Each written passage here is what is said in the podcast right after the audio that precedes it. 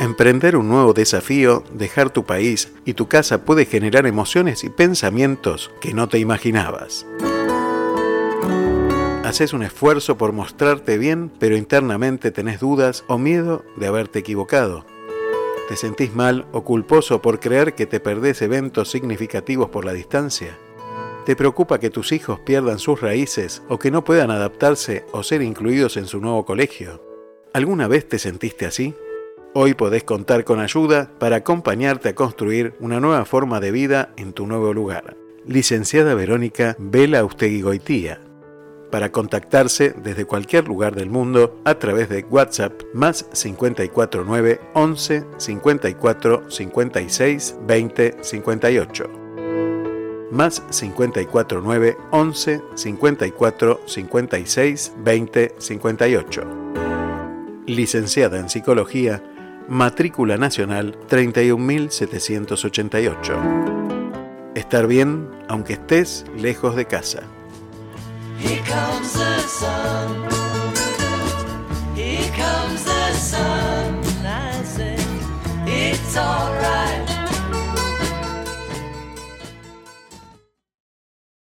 Bajate la aplicación desde la Play Store. Estación Radio Puente.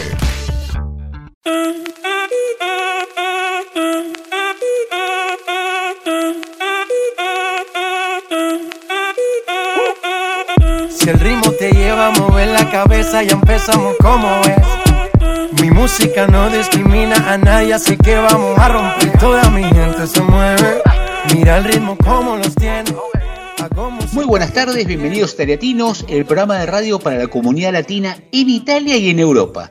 Tenemos un programa lindísimo, entretenido, con noticias, con sorpresas. Y lo más lindo, hablando de sorpresas, son las dos hermosas compañera de equipo que tengo, que siempre tiene una sorpresa para contarnos. Victoria, ¿cómo estás? Muy buenas tardes. Buenas tardes, Carlos, Sabrina, oyentes. Estamos bárbaros, felices. Pronto la llegada de, mis padres, fieles oyentes de Italiatinos, no se mueven los viernes de la radio porque ahí están escuchando el programa, así que un saludo para ellos. En abril vienen a Italia y acá estamos esperando. Excelente, excelente. Sabri, ¿cómo andan las cosas por San Benedetto?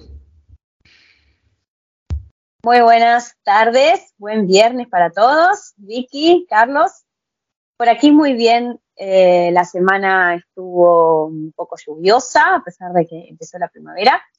El fin de semana estuvimos en un Open Day de un club, por así decirlo, de acá, que es muy, muy poco común que haya los clubes a los que estamos acostumbrados en, bueno, Argentina, no sé si Latinoamérica, pero por lo menos en Argentina sí. Y acá abrió uno el fin de semana pasado, que es donde yo hago tenis, pero también tiene pileta, también tiene restaurante, y ese complejo de, un montón de actividades que se pueden hacer dentro, dedicado a la familia, acá no hay, entonces me pone muy contenta que haya abierto uno y de ser parte también. Y siempre al comienzo del programa preguntamos qué nos pasó en esta semana, qué distinto, qué, descubrimos, qué encontramos, y siempre empezamos preguntando a la Victoria porque ellos vienen el fin de semana, toman el coche y parten. Y siempre hay un lugar hermoso en Italia para contar qué, descubrieron. Sí, genial. Nos fuimos a Lago Maggiore, es un lago que, que es también la división ¿no? entre Piamonte y, Lombardía. Por el medio del lago, ahí se divide las dos. Y al norte también linda con Suiza. Entonces te queda medio ahí. Está muy bonito, es, muy extenso y está súper explotado en cada pueblo de alrededor. Nosotros nos quedamos en uno que se llama Massino Visconti, que está en Meina pero recorrimos todo, todos los alrededores y la pasamos bárbaro. Volviendo, nos fuimos al lago de Como. Dijimos, bueno, ya que estamos de lago en lago, pasamos por el lago de Como antes de llegar a casa y también descubrimos una, una, fortificación antigua que tenía la ciudad que en otros paseos no habíamos visto. ¿no? Hay tanto para recorrer y tanto para ver. Comparto absolutamente lo que decís. Vos sabés que una de las cosas que, descubrimos cuando, cuando llegamos a Italia es que con toda esta historia que hubo de Eh, Italia es un país muy joven como república y tuvo como consecuencia muchos enfrentamientos entre distintos grupos que hubo en su momento, distintos reinos, y es el país que tiene más castillos eh, en el mundo, en el territorio, y realmente esto es porque hubo que hacer fortalezas para defenderse.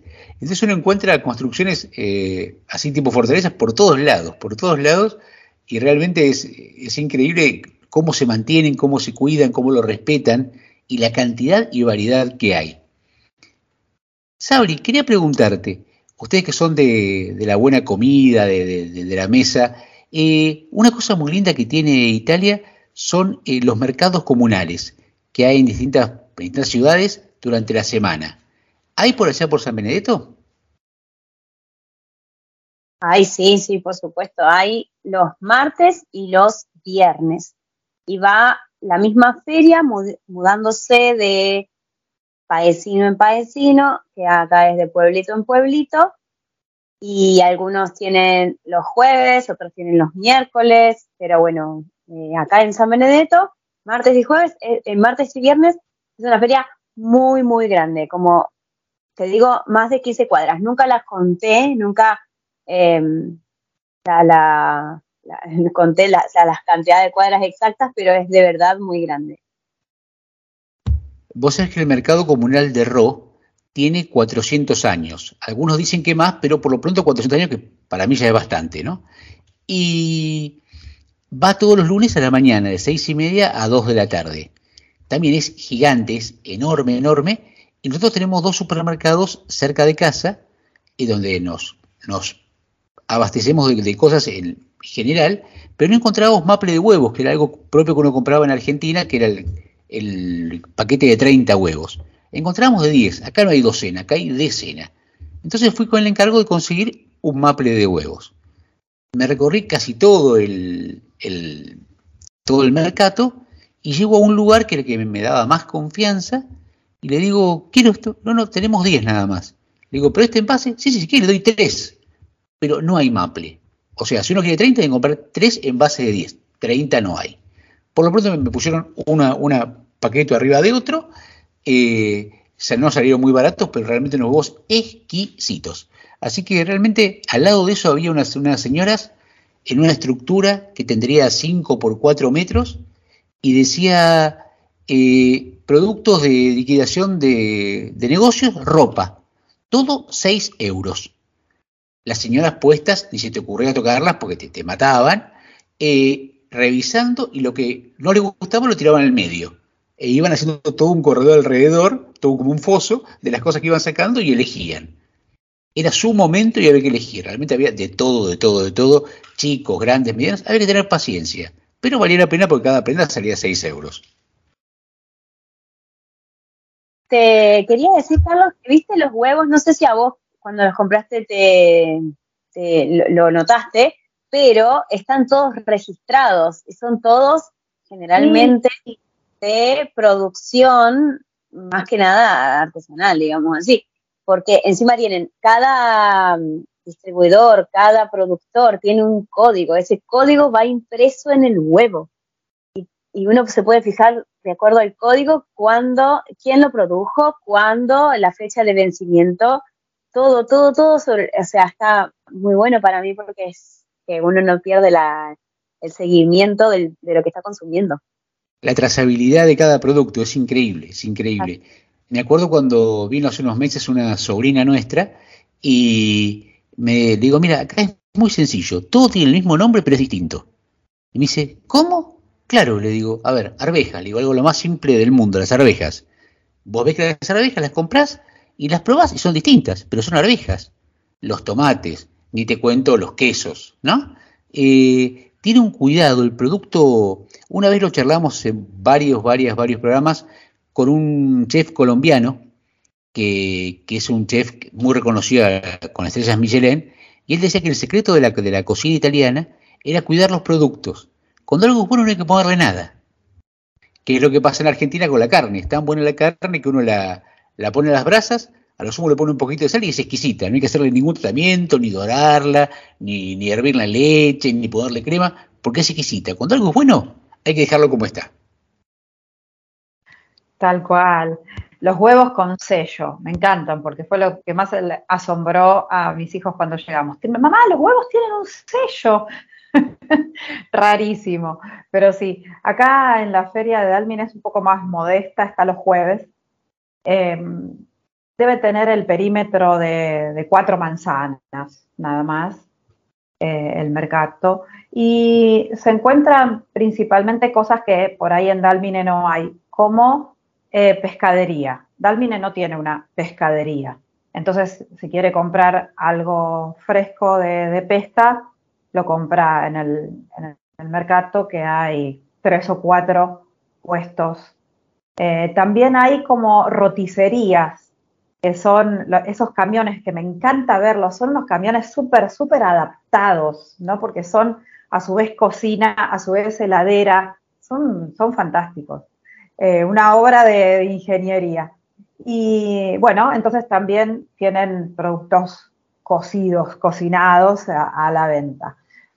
También hay cosas de herramientas, eh, hay otros puestos de billutería y de ropa, de ropa más cara o de ropa más económica, de saldos, de, ropa interior, de zapatos y de productos como eh, originales del, lugar. Entonces son eh, los panales de abeja de tal lugar que todo el mundo conoce que van a vender a la feria, la miel, eh, o lo mismo pasa con eh, las verduras de hoja, que todos saben que es de este productor que viene de, de, la, de la llanura para venderlo en el mercado. Bueno, Así que es, lindo porque a su vez es un punto de reunión, ¿no? Es un punto de reunión de la comunidad que todos los jueves sabe que se va a encontrar con tal o cual vecino que seguramente lo encuentra en la feria. Cosa que para mí era algo de, oídas de chica, algo dichos de la feria, ¿no? nunca había ido a una. Desde ya este programa no sería posible si no fuera por Aldo, nuestro operador transoceánico, a quien lo saludamos. Le agradecemos muchísimo por poner este programa tan lindo para que ustedes lo puedan escuchar espectacular. Y para empezar, una parte fundamental del programa que tiene que ver con la música. en los 80, seguramente muchos de nuestros oyentes comenzaron a ir a bailar. Íbamos a los boliches, había todo un rito que era arreglarse el sábado a la noche, dormirse uno puede un poquito el sábado a la tarde, arreglarse, elegir qué ropa se iba a poner e ir a bailar. Pero nos pasaba lo siguiente, cuando íbamos a bailar estos boliches había una música magnética, que, nos, que era lindísima, que nos encantaba, pero que no se escuchaba en las radios FM en la semana. Era música de boliche. Es más, en ese momento había mucho sintetizador en la década de los 80, así que esa música estaba completamente lejos del, del mundo comercial. Había temas que nos encantaba bailar y que eran como un imán, que teníamos que, volver a ir a ver a esos. Vamos a empezar este programa con un temazo del dúo británico Yazoo, formado eso por Alison Moyes y el tecladista Vince Clark. Un tema publicado en un sencillo, ¿se acuerdan de los sencillos de vinilo del año 1982? Y que tuvo que esperar hasta 1996 para encontrar su edición digital. Del dúo inglés Yazoo comenzamos este momento musical italiano escuchando Don't Go.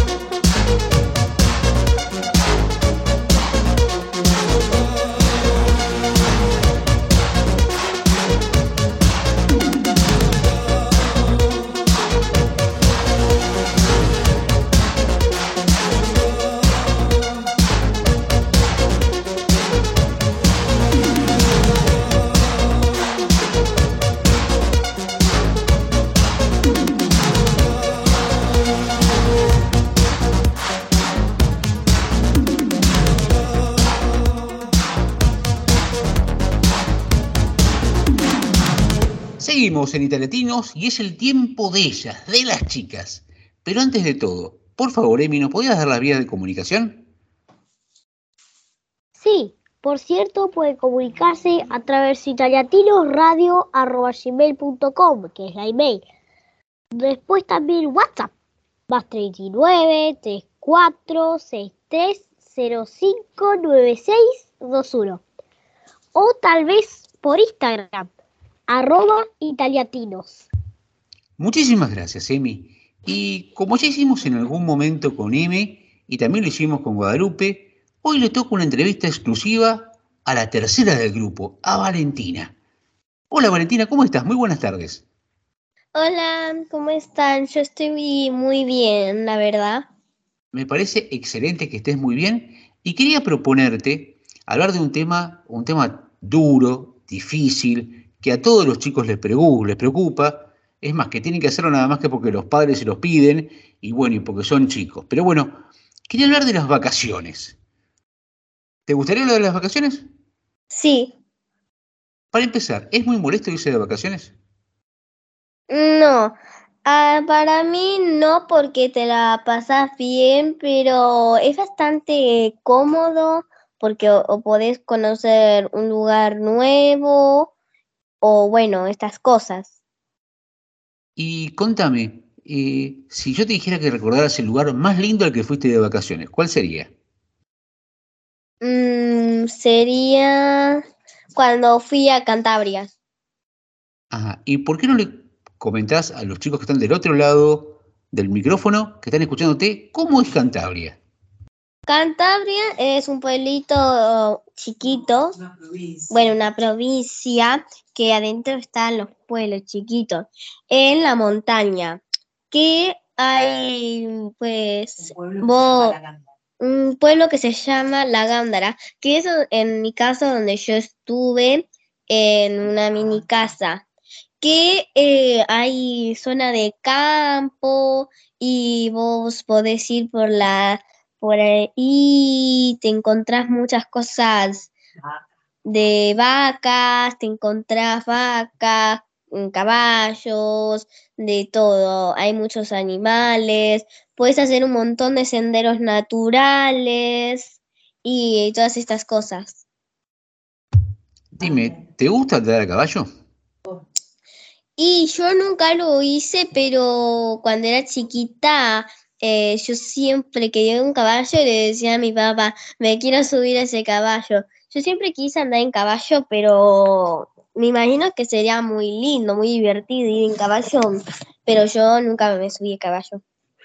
Y cuando me dijiste que hacías también en Cantabria, aparte de ver las vacas y los caballos, que había lugares para hacer caminos, senderismo. ¿Y cómo es eso de hacer senderismo? ¿Nos podés contar? Sí, eh, son como caminos por la montaña que eh, valles y todas estas cosas que eh, vos podés ir por caminos naturales o podés ir por los senderos que te ofrece el lugar, que están los carteles y todo. Em, pero la mayoría son caminando, obviamente. Eh, también puedes hacer muchos que son en coche también, pero eh, son normalmente para llegar a miradores y estas cosas. Y dime, para hacer esas caminatas que son distintas al caminar de todos los días, ¿te vestís de una manera especial, un calzado especial, unas medias en particular? Em, bueno, estas cosas sobre las, los senderos y todo esto estábamos contando. Te preguntaba si cuando haces este senderismo, que es distinto a caminar todos los días, eh, ¿usas algún calzado en particular o te pones algunas medias en especial para cuidarte los pies? Eh, no, normalmente para caminar se suelen usar deportivas, o sea, de normal, así, ¿viste? Para eh, poder mm, caminar normalmente, pero eh, también muchas personas llevan de estos palos que son para caminar y en que era como en el lugar que yo estaba, en la casita que yo estaba, habían unos palos grandes, altos, de madera, pero que eran naturales y vos los podías usar para ir y em, ir por los senderos y todas estas cosas.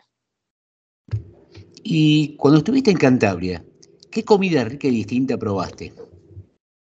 Y cuando estaba en Cantabria, comidas diferentes no, pero sí comí un queso que no había probado muy rico.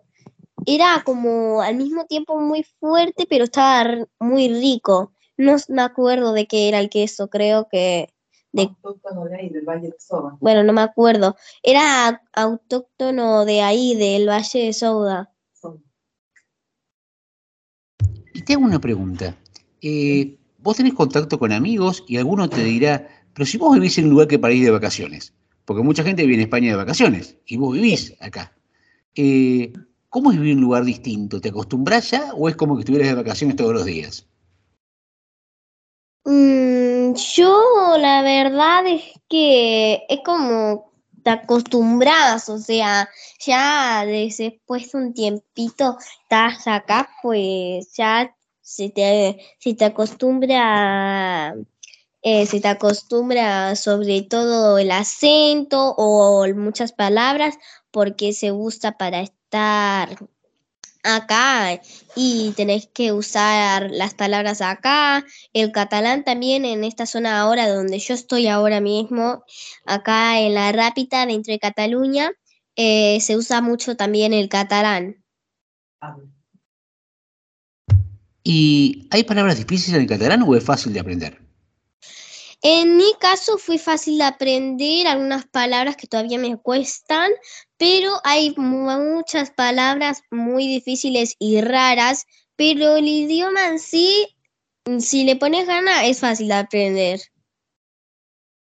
¿Y en la escuela hablan catalán o hablan español?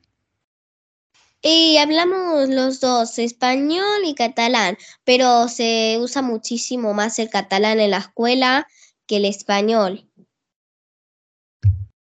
Y ahí estando la Rábida, ¿qué lugares lindos hay que vos me dirías, Carlos, si vos venís acá tenés que conocer este lugar sí o sí? Y acá en la Rápida, mm, pues yo diría que la zona más linda de la Rápida es toda la zona del puerto, pero un lugar en especial, no sé.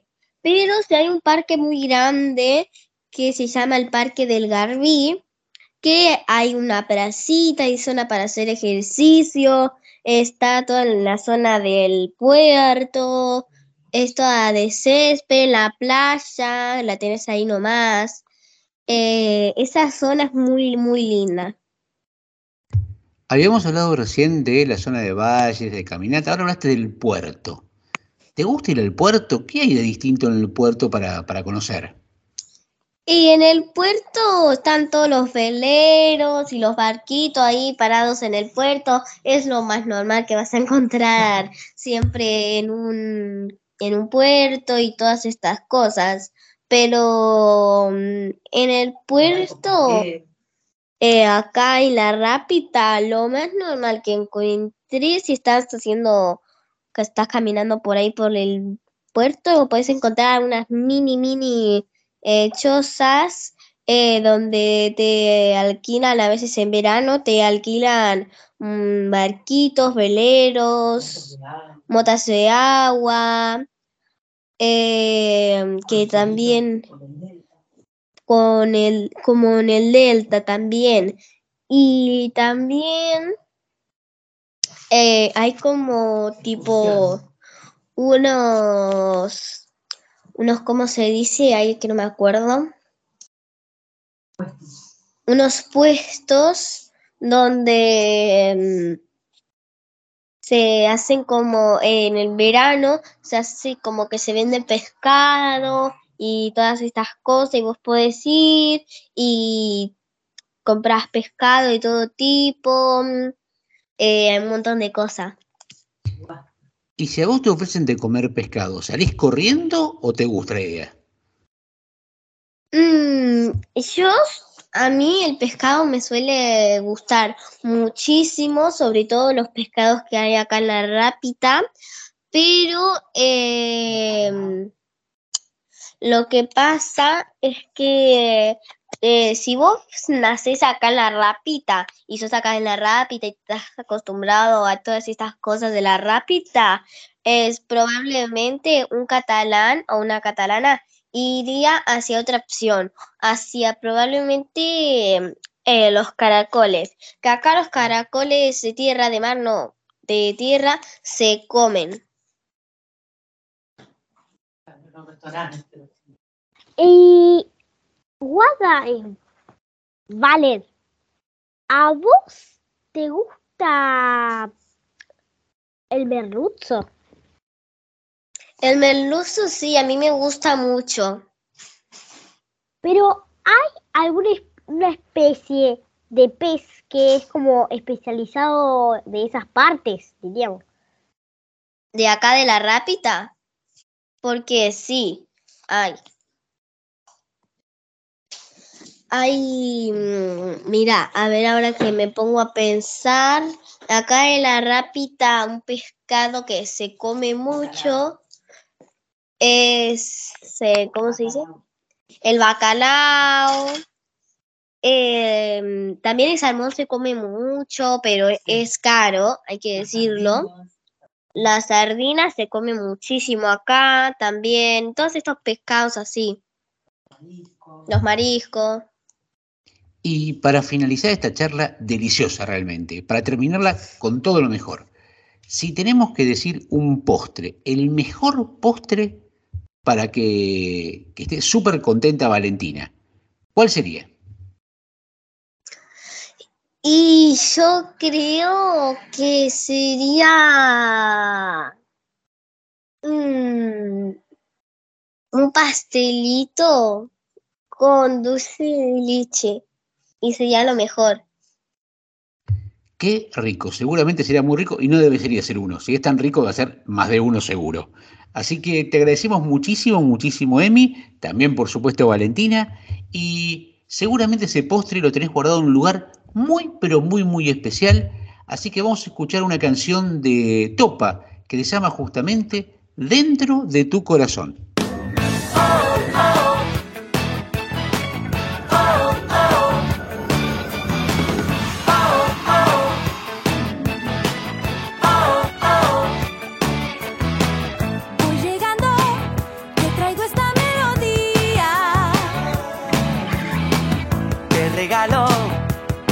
Mi corazón. Hoy es momento de ser felices, solo hay que dejarse llevar y empezar a disfrutar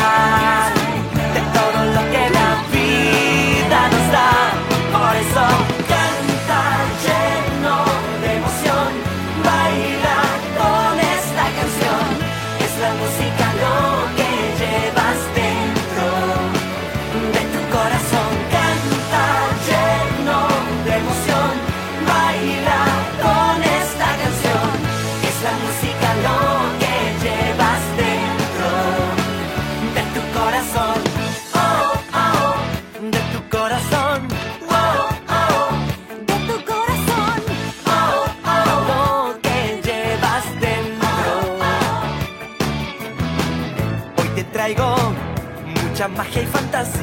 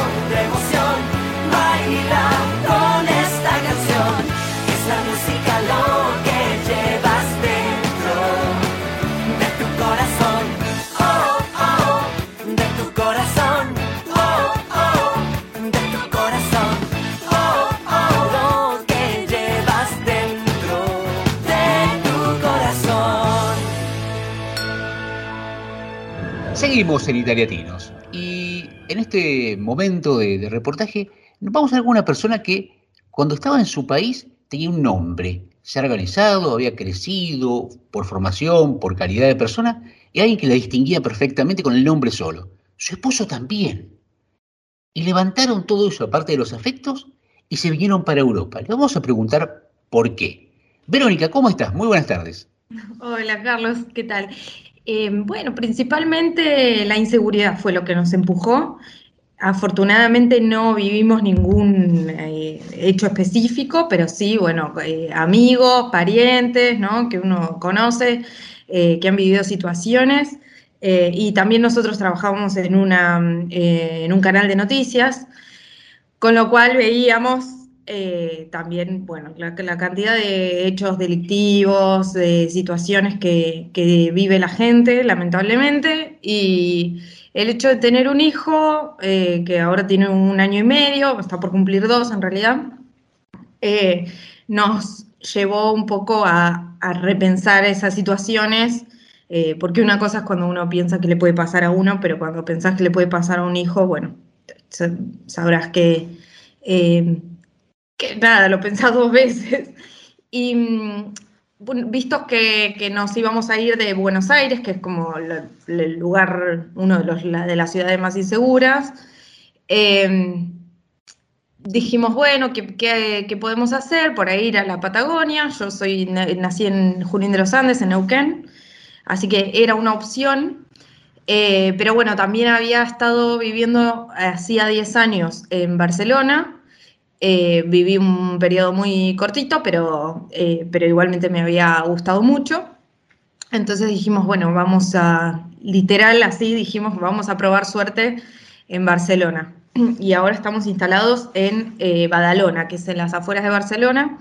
Los precios de alquiler son un poco más bajos, hay mar. Y bueno, la verdad que es todo, Badalona es muy, muy, bonita ciudad, o sea, es como, es como el conurbano de Barcelona, eh, pero estamos muy, muy, muy contentos con la decisión, eh, pese a que, bueno, como, como todos los que tal vez escuchan o, o, me imagino que otros testimonios habrán dicho lo mismo, el primer año es duro, hay que remarlo, eh, hay que acostumbrarse a un montón de cosas eh, que son distintas, o sea, desde lo laboral hasta lo, eh, lo de, no sé, por ejemplo, la factura de la luz, que, que hasta que uno no aprende eh, a, a, contratar el servicio correcto, eh, por ahí la pasas mal con, con, lo que son los costos. Em, y, y, tantas otras cosas, ¿no? Y tantas otras cosas que, que uno tiene que aprender. en mi caso también soy autónoma acá estoy trabajando de forma autónoma, entonces también, eh, bueno, buscar asesoramiento porque los impuestos no son muy parecidos, o sea, hay algunos que sí, yo antes trabajaba en relación de dependencia, entonces también todo eso me, eh, me produjo un poco de agobio al principio, pero bueno, es todo aprendizaje y todo permanentemente remar y remar, porque el primer año es difícil depende, me imagino, la profesión y la experiencia de cada uno, pero bueno, el primer año hay muchas cosas que hacer, desde comprar los muebles hasta, porque, bueno, el departamento que nosotros eh, pudimos alquilar eh, eh, no venía con muebles, entonces, eh, desde eso, de buscar los muebles, buscar una guardería para, para tu hijo o una escuela, eh, a mil cosas más como esto de, tener los servicios a tu nombre, eh, prestar atención a, los cargos de todo eso, eh, ver la posibilidad de, no sé, eh, las tarjetas de transporte, tarjeta de salud, todas las cosas que hay que ir tramitando eh, para para ser un ciudadano pleno de derechos, que, digamos, y residir legalmente también, ¿no? Bueno, toda esa parte del tramiterio también es bastante densa, eh, pero bueno, por ahora el saldo es positivo. Te tengo un momento. Sí. Evidentemente, eh, viajar, saber que te vas y no volvés en unos 15 días, tiene toda una emoción importante. Y es más, es un viaje largo, largo en, en, horas, ¿no? Pero, no te pregunto por eso, ¿cómo es viajar con un bebé de meses todo ese trayecto? ¿Cómo, cómo- cómo lo manejás vos y lo de tu hijo? Bueno, en nuestro caso, eh, por suerte se portó bastante bien el bebé. En el viaje teníamos esa, eh, teníamos esa duda, ¿no? De que de no ser una molestia para todos los demás. Eh, si bien no durmió demasiado, eh, eh, hasta que tienen dos años viajan encima de, no pagan su asiento, ¿no? Eh, viajan encima del papá o de la mamá. Y bueno, por suerte el, el viaje por supuesto que se hizo largo porque ya se hace largo sin un bebé encima, imagínate si además compartís el asiento con un bebé. Eh, y más si es uno como el mío que se mueve mucho, que todo el tiempo quiere, quiere caminar, quiere ver los jueguitos y qué sé yo. Bueno, en este caso la pantalla nos ayudó un poco.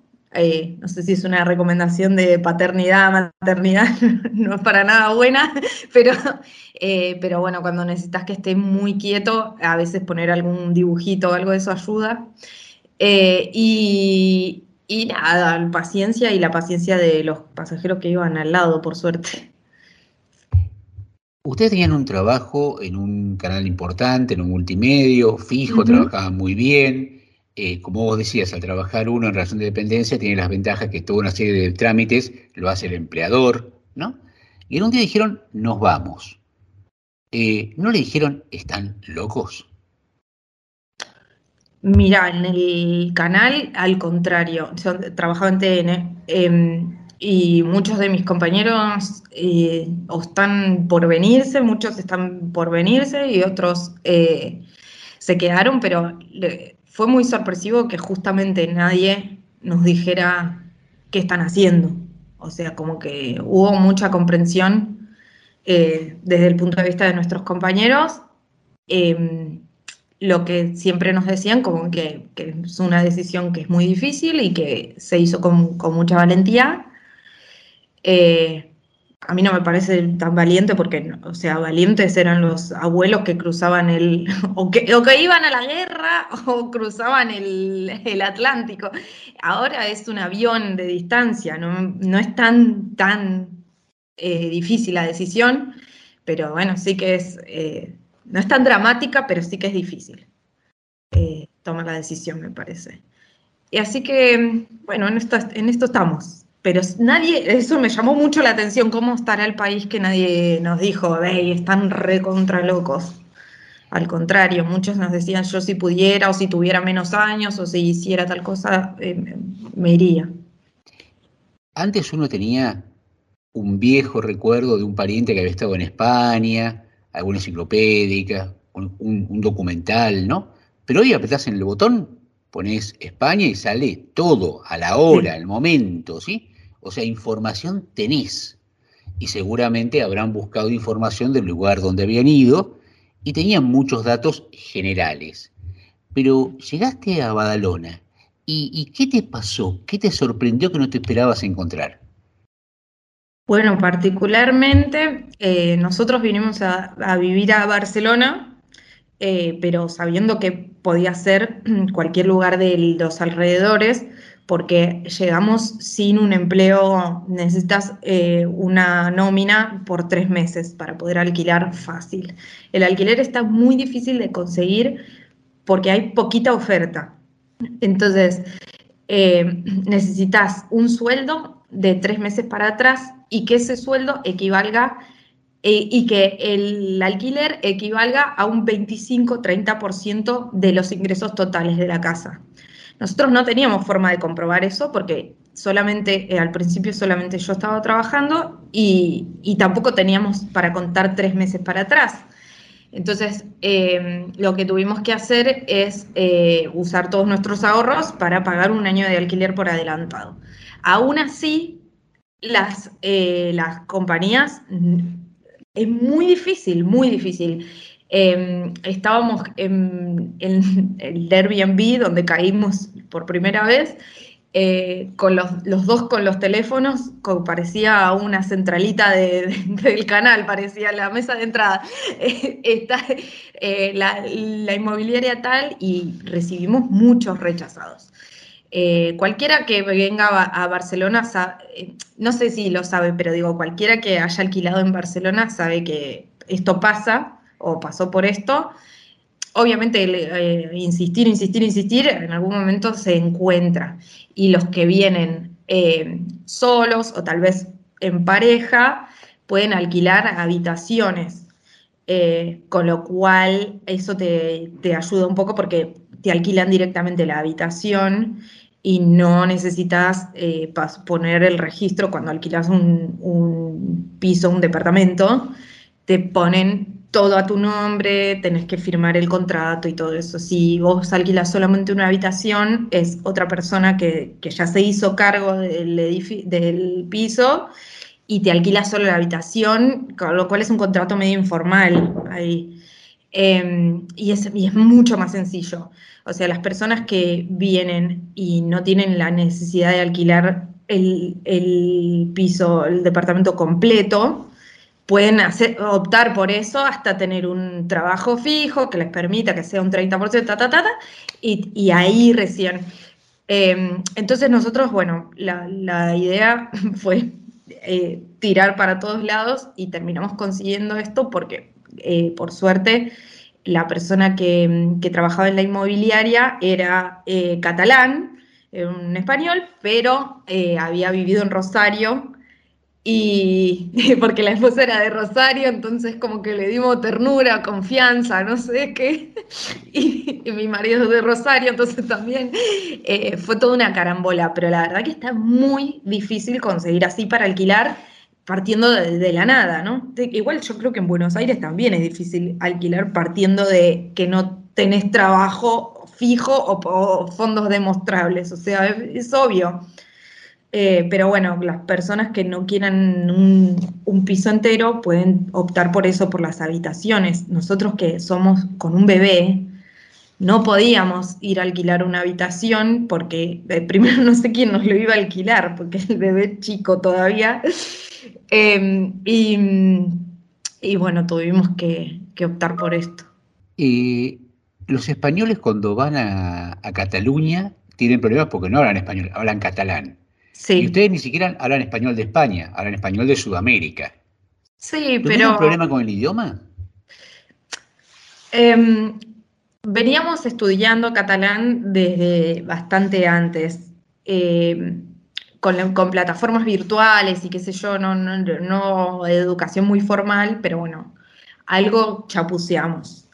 Em, eso por un lado. Sí, claro que eh, conviene aprender catalán y además eh, garpa, saber catalán. O sea, como, eh, es el idioma local, digamos, lo de la parte política no me quiero meter, obviamente, pero es el idioma local y si vos lo manejás, eh, para la gente, a la gente le importa mucho hablar catalán, que vos hables catalán. Entonces, si, aunque sea lo chapuceás, no te voy a decir ganas puntos, pero no sé, cae bien. No importa que lo hables mal, cae bien, porque se valora el esfuerzo, digamos. Eh, bueno, eso, esa es la experiencia nuestra. Igual eh, estamos trabajando los dos con, empresas que no, que no se habla catalán internamente. E, es como, como un secreto a voces de todos los inmigrantes en Europa que España está lleno de argentinos. Sí. Eh, ¿Esto es cierto? ¿No es cierto? ¿Es bueno? ¿Es malo? Bueno, Barcelona particularmente sí que está llena, llenísima de argentinos. Eh, el otro día fuimos a un, eh, a un festival de comida asada, imagínate. y, me sentí en Buenos Aires directamente. Eh, es, es, fantástica la cantidad de, argentinos que hay acá. Em, y nada, para mí está muy bien, o sea, casi todos son eh, emigrados con, pasaporte italiano. Entonces, eh, había, la otra vez vi un número de de los em- inmigrantes en Cataluña y decía que había muchísimos italianos. Y, y yo digo, ¿cuántos de esos seremos falsos, entre comillas, italianos? Porque italiano nacido en Argentina, eh, porque, porque en realidad somos argentinos que con el pasaporte. Tocaste un tema sensible recién. Dijiste que Sí. fuiste a un festival de carne asada, ¿no? Sí. Primera pregunta. Acá los, acá los argentinos se quejan porque los eh, carniceros no entienden los cortes argentinos. Ah, eso sí. ¿no? Y se quejan de la cocción. Acá la comida se come, por lo menos en Italia, cruda, casi sangrante. Uf. ¿no? Eh. ¿Cómo es en España? Acá hay poca oferta o, oferta asequible, digamos. Nosotros también, al estar recién instalados, como que no hemos ido a lugares muy caros, vamos casi siempre a bares de tapas. Eh, ahí prácticamente no hay carne en los bares de tapas. Eh, hay lugares, hemos ido a uno que comimos una entrañita eh, y en restaurante es caro. En restaurante es caro. Eh, para lo que son los niveles españoles, ¿no? Eh, te estoy diciendo 20 o 25 euros por, cabeza. Eh, claro, en Suiza eso es, no compras ni un alfiler con eso, pero, pero acá por 15 euros podés comer en un bar tranquilamente y comes muy bien. Eh, bueno, y esa, esa experiencia, la verdad que la carne es buena y estaba bien cocida, pero no, no, no sabría decirte en, nivel general en restaurante. Y en lo que son carnicerías, eh, la carne que hemos comprado en carnicería, muy buena. No, o sea, no, no extrañaba para nada. El precio, y sí, es más caro que comer, no sé, o cualquier otra cosa, pero no es tan barato como en Argentina, obvio, pero tampoco era prohibitivo. Eh, y, y después, claro, acá en Barcelona hay tantos argentinos que hay casa de empanadas, hay dulce de leche en el supermercado, hay yerba en el supermercado, en el Mercadona, eh, y también eh, hay una carnicería que tiene todos los cortes argentinos y te, hacen delivery y todo. Eh, no la probé todavía, pero bueno, ya, ya he sabido que, que está ahí por las dudas eh, y tiene todos los cortes argentinos. Si no, eh, te tenés que adaptar porque no el vacío, no sé cómo le dicen acá, o sea, es, es, es, eh, más complicado. Hemos comido sobre todo bifes nosotros, porque lo que no, lo que lo ves y decís, ah, es, esto es esta parte, o, puede tener- llegar a tener como este sabor la carne. Eh, así que por ahora ha sido así nuestra experiencia. Teniendo tantos argentinos alrededor, uno podría decir, bueno, me, resguardo en ellos, me junto, hacemos una peña, nos encontramos, comemos algo y no salimos de este microclima de argentinos en España. Eh, esto también ocurre en Italia, que se encuentran grupos de argentinos y, ¿no? Eh, ¿Ustedes buscan también tener amistades españolas? ¿Han intentado hacer amistades españolas? ¿O nos quedamos nada más con lo que sabe, tiene gustito de nuestra tierra?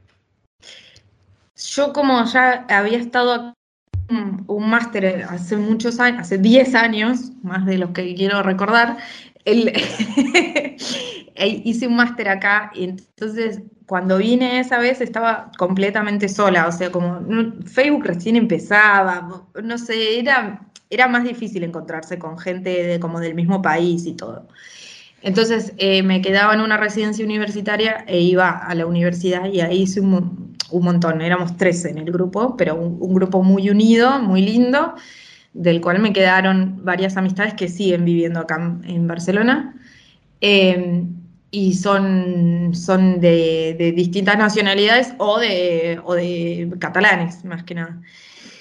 Y mm, así que por suerte tengo eso. Y después tenemos familia acá también, que es- está mi cuñada eh, con dos sobrinos, mi- o sea, mis cuñados con dos sobrinos. em, así que, digamos, ocupan la gran parte de nuestro tiempo. Como, lamentablemente, como lamentablemente, estoy trabajando de manera remota, entonces no tengo mucho contacto con gente en el día a día y no puedo hacer como un grupo de trabajo con el que me junte con la gente del trabajo, ¿viste? El típico grupo. Em, así que por ahora esas son, nuestros, esas son nuestras amistades. En Italia, cuando te encontrás con alguien, lo invitas a tomar un café. Si lo haces en Londres, vamos un pub a tomar una cerveza. Eh, cuando te encuentras con alguien en Barcelona, ¿a dónde van? A las cañas y tapas. O sea, el, lugar típico es el bar de tapas, que te tomas una cañita o, sea, una, cerveza eh, o una clarita, que es la cerveza con, un poco de gaseosa. Eh, bueno, vino, sangría, todo, pero ojo, porque esos son fuertes. y eso hay que tener cuidado. Y, eh, después alguna tapita, una tortilla, unas patatas bravas, eh, olivas, que, aceitunas, así, las aceitunas rellenas de anchoas son buenísimas. O sea, uno de los grandes plus que tiene España es que es, no voy a decir barato, no es algo para hacer por ahí todos los días, pero sí, una vez por semana, dos veces por semana se puede ir a comer, aún estando en una situación, viste, medio eh, de no estar súper bien económicamente, la gente puede salir e ir igual al bar de tapas y es muy rico. Pero te agradecemos muchísimo por esta charla. Eh, pero antes de terminar, te quiero hacer sí. pedirte un favor.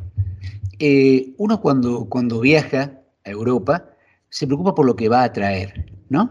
¿Qué llevo, qué llevo, qué llevo, qué llevo? Pensemos que está alguien en este momento escuchándonos, está en el aeropuerto de Ceiza, presto a partir. ¿Y ¿Qué le recomendarías que deje, que no traiga? No cosas por ahí, no vengas con eso, porque no es necesario o no vale la pena. Uy, qué difícil, porque es muy personal eso.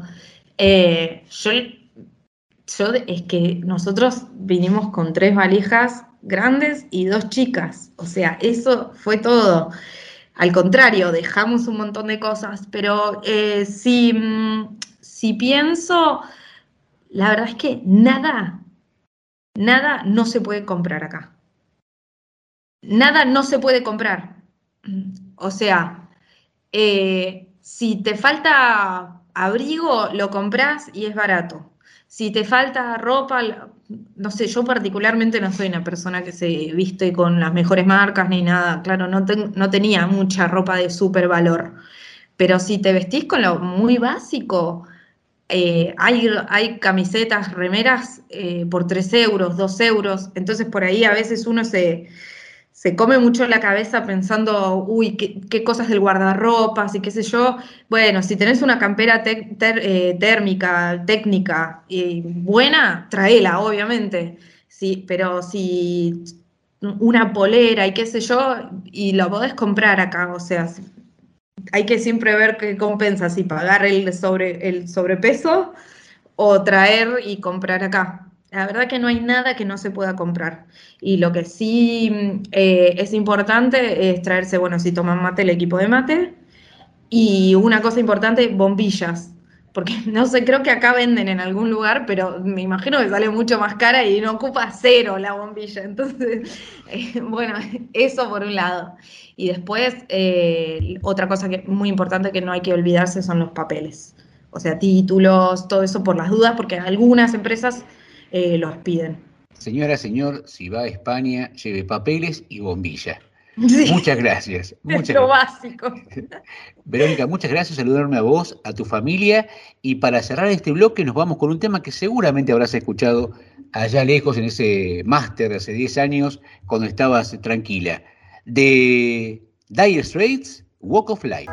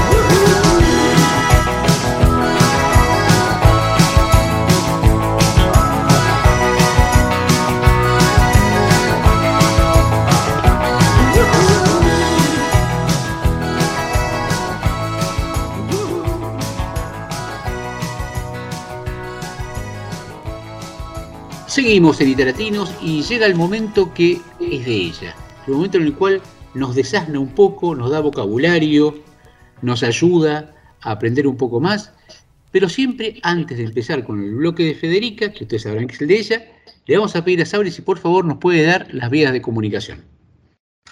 Bien, Carlos, al email se pueden comunicar con nosotros italiatinosradio.gmail.com. También pueden escribirnos al WhatsApp más 39 346305 9621 o seguirnos en Instagram y escribirnos por allí, arroba italiatinos.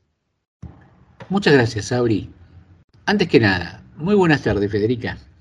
Ciao amici, buon venerdì, come state? Muy bien. Eh, la semana pasada habíamos empezado a hablar del café, que es toda una institución y es todo un tema en Italia. Nos contaste la ceremonia, nos contaste cómo tu esposo, que es napolitano, te fue dando más elementos de lo que vos ya tenías sobre el café. Y quedamos que esta vez íbamos a ver las variedades, porque uno llega, mira y ve una cantidad enorme de variedades de café. ¿Qué tomo? Exacto, hay muchísimas variedades. Entonces, se la voy a contar ya porque son muchas. Y bueno, empezando primero con, por supuesto, el clásico café espresso, el que se considera pues, el café normal en Italia, ¿no? Aunque también para este café hay algunas cosas que pueden cambiar porque hay gente que lo pide eh, con, eh, bueno, amargo antes que nada o azucarado, en taza normal o en taza de vidrio, o sea, los italianos son muy viziatos, se dice la, palabra correcta. Entonces, cada uno tiene su eh, solicitud particular, pero bueno, lo, que es normal para, cada, para, para los barman, que son tan acostumbrados a escuchar cualquier tipo de solicitud, entonces, por suerte, todo se puede. Em, luego ah, tenemos el café macchiato que el café macchiato, que es el café que tomo yo, por ejemplo, que es un café normal al que, al que se añade una pequeña cantidad eh, de leche. Y usualmente se puede pedir leche caliente o leche fría, entonces siempre se dice caldo o latte freddo a parte. Esa es la, clásica frase que yo siempre digo, por favor, un po' di latte freddo a parte. Y siempre, algunos me miran mal, otros no, entonces bueno, así es. Y luego tenemos otra variedad que es el café schiumato, eh, que es básicamente mm, con la cafetera industrial, se puede preparar la espuma, sería ¿no? la espuma de la leche montada eh, y se vierte una pequeña cantidad de esta espuma en el, en el expreso, así se obtiene una bebida eh, cremosa y, y, y sabrosa, digamos. Luego, para los más golosos, café con panna. Bueno, esta opción, por supuesto, para eh, la persona a la que, le, a la que le gusta algo un poquito más así dulce, el expreso clásico, pero con crema batida. Tenemos el decafeinato o también simplemente deca, que es la versión eh, que se consuma, digamos, normalmente por la tarde o por la noche para evitar la cafeína, entonces es café descafeinado eh, que, se obtiene a partir de un polvo eh, del que se extrae el contenido de la cafeína, básicamente. Lo que le gusta más a mi papá, café correcto. correcto sería, o sea, básicamente es el expreso al que se añade un licor eh, dependiendo de la zona de Italia, se prefiere un licor, o sea, cada uno tiene su licor favorito. Digamos que usualmente las opciones más eh, comunes son sambuca o grappa, estos dos. Café d'orzo. Café d'orzo, yo no, nunca voy a tomar un café d'orzo en mi vida. El café de cebada, si no me equivoco, se dice que es una alternativa, digamos, que se prepara con agua caliente y cebada soluble y se puede beber así en taza pequeña, en taza grande. Por supuesto, está muy bueno para, para tomarla antes de ir a dormir café al ginseng. El ginseng es un café con las raíces de la planta. Eh, la bebida, digamos que tiene un efecto energizante más ligero que el expreso, pero es algo asiático, por supuesto, no es italiano, que se aprecia mucho, o sea, mucha gente que le gusta el café al ginseng en Italia. Café doppio, bueno, como dice la palabra misma, simplemente es doble, así que se ponen dos tazas de expreso para una carga de energía muy, muy fuerte. Al, contrario, café ristretto. El café ristretto es súper chiquitito, por supuesto, eh, básicamente se interrumpe eh, antes el flujo de agua, entonces el café es muy, muy fuerte, eh, de color oscuro, con una textura muy densa. El café lungo, el café lungo es muy parecido al café americano em, porque es más aguado, digamos, y, menos denso. Em, simplemente el proceso de extracción es más, es más largo de lo normal, eh, con la misma cantidad de polvo se deja que, que fluya más agua. Café americano, Café americano, por supuesto, lo conocen básicamente casi todos. Café muy largo, servido dentro de una taza más grande. Café marroquino. El café marroquino también es muy, es muy rico. Es un café expreso, espumado, eh, con también un espolverado de cacao. Café matcha, siempre para quedarnos eh, en el extranjero, no es algo muy italiano, pero es muy de moda. Se prepara eh, poniendo el té en el cappuccino o en el café y se obtiene básicamente una, una, bebida de color verde brillante debido al uso de un té japonés que es de muy alta calidad. Tengo una pregunta, Federica. ¿Y son de repetir siempre los mismos lugares para tomar el café? Por ejemplo, vos salís de tu casa, vas al trabajo. ¿Parás siempre el mismo café? ¿Te parás en la barra? ¿Pedís tu café doppio, macchiato, cual sea? ¿O son de probar distintos lugares? No, yo imposible. O sea, para mí el café macchiato existe solo el café macchiato. No, lo único que sí, eh, de vez en cuando, pero en verano más que nada, esa es la diferencia. Digamos que en verano por ejemplo, eh, se usa mucho tomar el café freddo, sea, el café frío. Simplemente eh, se pone el café en la nevera o el café en ghiaccio, que mm, mm, básicamente se hace el café expreso y luego se pone un cubito de hielo. Eso sí, digamos que es la, las cosas, digamos, más eh, que hago de lo normal y por último, que se lo recomiendo a todos, si nunca lo probaron, la crema de café. Eso es una delicia increíble que se prepara con el café expreso y con la nata y el hielo. Por supuesto se sirve sobre todo en verano, pero entonces cuando estás de vacaciones sobre todo, estás en la playa y luego quieres un café, bueno, crema de café toda la vida súper rico. Pero aparte de eso, no soy de cambiar mucho porque cada uno tiene mm, su, o sea, su, le ¿no? Estás acostumbrado a tomar el café de una manera y muy difícilmente cambia. Pero bueno, hay muchas variedades, así que si todavía uno no sabe bien cuál podría ser su café favorito, yo le recomiendo probarlo porque acá en Italia se puede, así que eh, seguramente van a encontrar luego la, el café que, que va a quedarse en los favoritos. Abro el juego y le pregunto a Sabri, que estás allá mucho tiempo en Italia. Vos cuando vas a algún lugar, por ejemplo, cerca de alguna dependencia de gobierno, o trámite que vas seguido, ¿tenés tu lugar para tomar un café, para encontrarte? ¿O vas a donde te queda más o menos cerca? Sé que los italianos tienen su lugar donde siempre van a tomar el café generalmente al mismo lugar. Yo no, yo necesito probar cosas nuevas, siempre café distinto, salvo que la cafetería me guste de verdad y quiera ir a esa cafetería eh, más veces. Pero generalmente pruebo diferentes eh, bares. Vuelvo a Federica. ¿Tenés alguna cafetería especial que decís, hoy me quiero dar un gusto o me encuentro con una amiga, con un pariente? Quiero ir ahí porque es un lugar que me encanta cómo me atienden, cómo me sirven, todo. En realidad, en este momento no. Tenía una cafetería favorita, pero antes de mudarme a, Estados Unidos, que estaba cerca de donde vivía esa época, y ahí hacían un café espectacular. O sea, era de verdad, era muy, muy rico.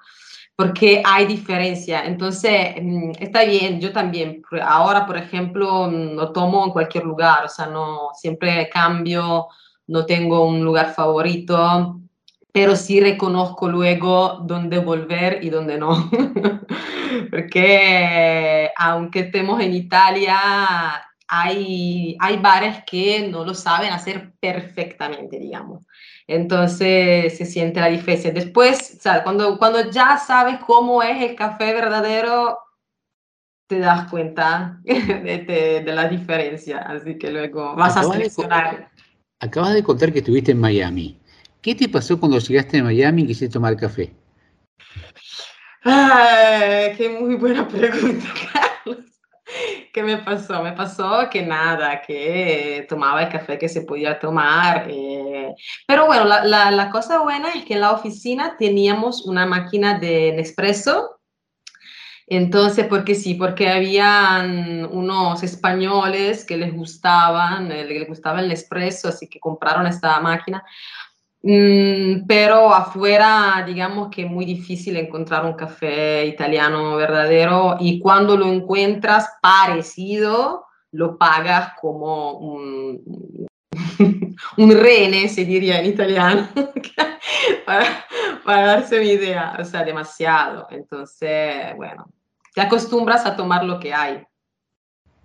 Pero nunca empecé para esa razón a tomar café americano. Entonces siempre me mantuve fiel al café expreso. Bueno, luego siguiendo con la, con la lista, el café shakerato, que como se entiende, desprende del nombre, eh, básicamente se necesita un batidor de cóctel. En el vaso se pone azúcar, hielo, café eh, y también se puede añadir una pequeña cantidad de licor o chocolate. Muy rico el café shakerato. Y luego, bueno, lo que todo el mundo conoce, lamentablemente se toma por la tarde o por la noche, el cappuccino, ya lo sabemos la bebida más clásica de nuestro país para el desayuno. Eh, bueno, existen también dos variedades de cappuccino porque se puede tomar también de cafenato el cappuccino o con cacao. Usualmente te pide el barman, te pide, lo quieres con cacao, le ponen simplemente un espolverado, un espolver, le ponen un poquito de cacao básicamente espolverado. Luego existe también el mocaccino, el mocaccino sí es con cacao caliente, o sea, es un cappuccino al que se le añade también chocolate caliente. Sí, ¿sabes por qué el cacao acá, cuando uno pide una chocolatada, es muy espeso? Es como un postre más que una chocolatada líquida como la que estamos acostumbrados en Latinoamérica. Eh, sí, eso nosotros, cuando tomamos la chocolate así líquida, usualmente es la que se, se, se toma en las maquinetas, ¿no? Entonces te sale muy líquida. Pero la, chocol la chocolata clásica que, que, se toma así en invierno, sí se hace súper densa, súper cremosa, que de hecho para mí es, es mejor, pero siempre no, no, no, no nos olvidamos de los gustos personales. Pero es que, como dijiste tú, o sea, es un postre, entonces demasiado rica, demasiado. De hecho, el chocolate cuando uno lo compra es chocolate intenso, es muy... eh, hay poco chocolate con leche, que es el Sí. chocolate clásico en, en Argentina. Todos son chocolates eh, muy, muy intensos, muy, muy, con mucha cantidad de cacao, 70, 80% de cacao. Sí, luego en realidad yo, por ejemplo, tomo solo chocolate al latte, porque no me gusta fondente, me gusta solo al latte. Pero sí hay de, sí, hay de todo, hay más chocolate entonces, eso no lo sabía. Pero bueno. Y por último, tenemos dos versiones, digamos que son más, no son exactamente café, hay poco café en estas dos bebidas, que son latte macchiato, que también mucha gente lo pide al bar, latte macchiato, que es leche caliente con una pequeña cantidad de café, o el café latte, así café latte con doble F, doble L, doble T, todo doble, que es el café con leche que siempre, bueno, yo de niña, aunque supuestamente no deberíamos tomar café de niños, pero mi mamá nos daba café, café latte, o sea, era latte con muy poco café, pero sí eh, para, para beberlo con galletas, etc. Y esta es la lista de todos. ¿Qué les parece? ¿Cuál es su favorito? ¡Wow! ¡Qué cantidad! Es increíble. ¿Cuál es tu favorito, Carlos? No, no, yo soy el capuchino clásico. Es más, a mí me, han ofrecido con canela alguna vez. Me han preguntado canela o cacao, La- ah, sí, sí, sí. ¿sí? que también es muy rico. que También es muy rico. Eh, pero siempre es el capuchino o si no el clásico ristretto. ¿Sí?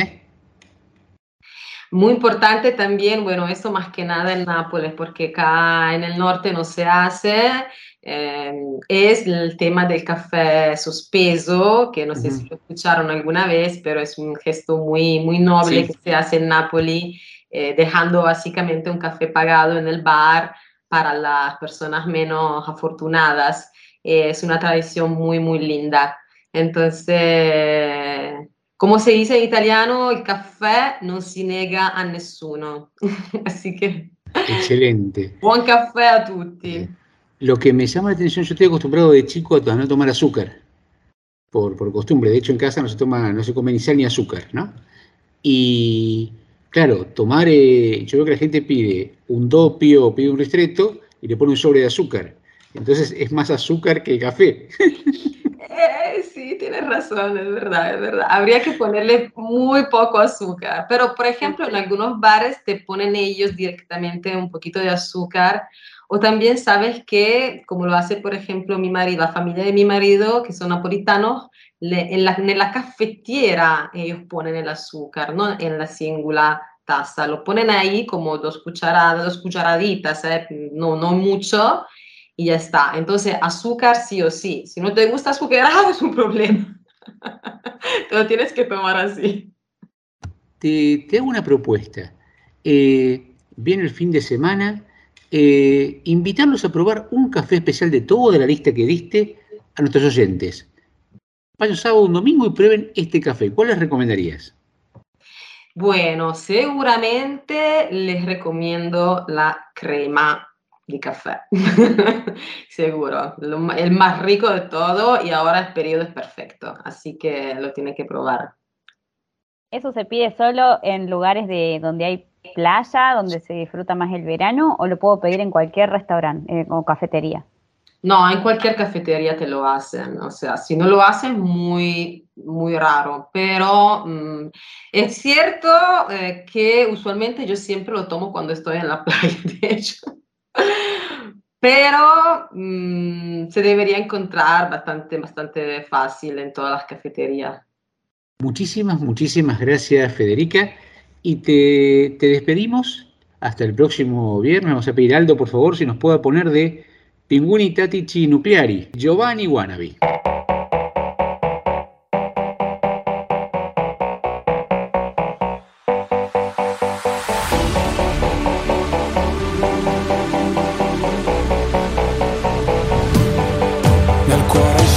Solamente foto di paesaggi. E non c'è posto per le tue foto con me.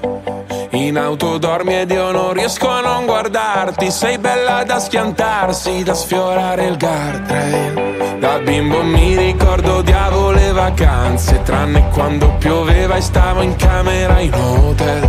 Spaccami come Hendrix con la Stratocaster Fai uscire le mie ansie ma non chiedi il cash Sulle tue gambe ho letto il senso della vita. Dimentica la Bibbia o le pagine di Freud.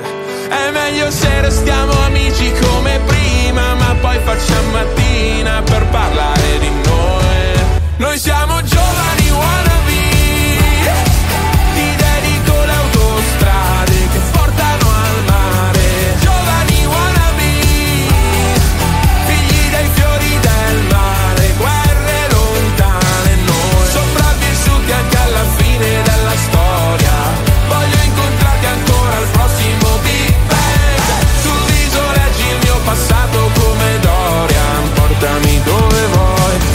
sia lontano da me. Nel feed hai solamente foto di paesaggi. E forse perché sei un paesaggio pure tu. E con i piedi mi disegni dinosauri. Sopra il vetro dell'Audi non la pulirò più.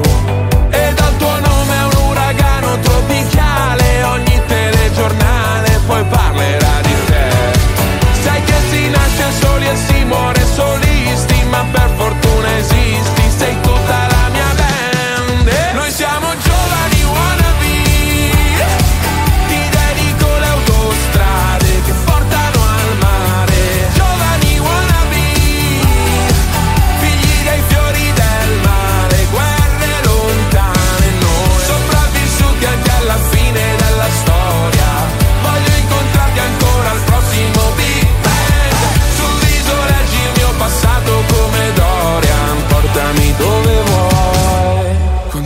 inizia la belle epoca Che tempismo o'clock. Bel teppismo black block Che c'hai. Sei la storia Mark Block, un momento a Marcord, dai scambiamoci tutti i guai. Come Jack on the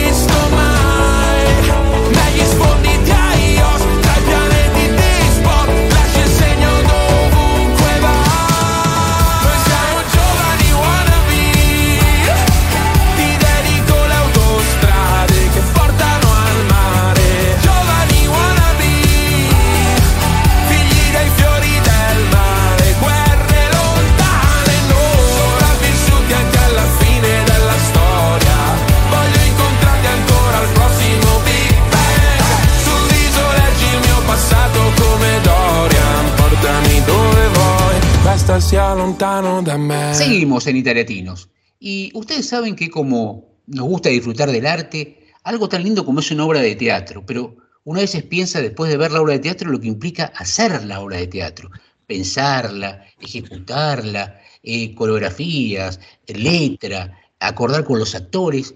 Es, un trabajo inmenso, inmenso de un grupo enorme de gente. Pero claro, esto es de toda la gente presente. ¿Qué pasa si lo queremos hacer a ambos lados del océano? Sí, sí, unos en un lado y otros en otro. Bueno, de eso vamos a hablar hoy. Andrea, muy buenas tardes, ¿cómo estás? Hola, ¿qué tal, Carlos? Buenas tardes, buenas tardes a todos. Gracias. por Cuéntanos, Andrea, eh, geográficamente, ¿dónde estás vos ahora? Em, estoy en Buenos Aires, en Capital.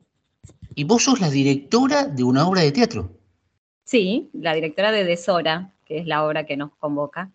¿Y de Sora dónde se va a, a poder ver? Desora se estrena el 7 de abril en la sala Off Latina en Madrid, en el barrio La Latina de Madrid.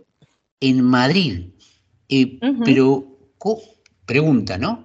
Eh, ¿Vos estás coordinando una obra de teatro que está en Madrid en este momento?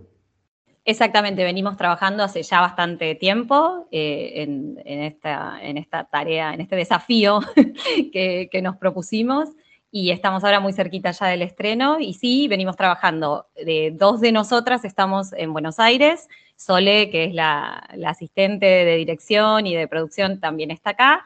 Todos los actores están en Madrid eh, cuatro de ellos son argentinos, una de ellas es española, y se incorporó WADA, eh, que, es casi como nuestro cuerpo eh, en Madrid con la asistencia y la colaboración hace muy poquito para terminar de eh, dar forma a, al último, a la última parte del proceso de ensayos.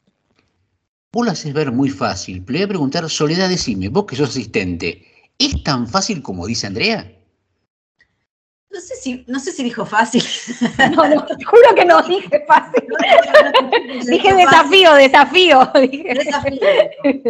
Es un desafío. Para, en realidad para todos. Por ahí, como decías vos eh, antes, que la experiencia con la pandemia un poco nos acercó a, vivenciar de alguna manera estas dinámicas virtuales. Así que nos animamos también a hacerlo, de haberlo experimentado durante pandemia, ¿no? Pero es un desafío y lo sigue siendo. ¿eh? Arrancó como desafío y, sigue siendo. Ahora, hablaban recién de que está todo el equipo en Madrid. Bueno, quisiera hablar con la española que está en Madrid de todo este grupo.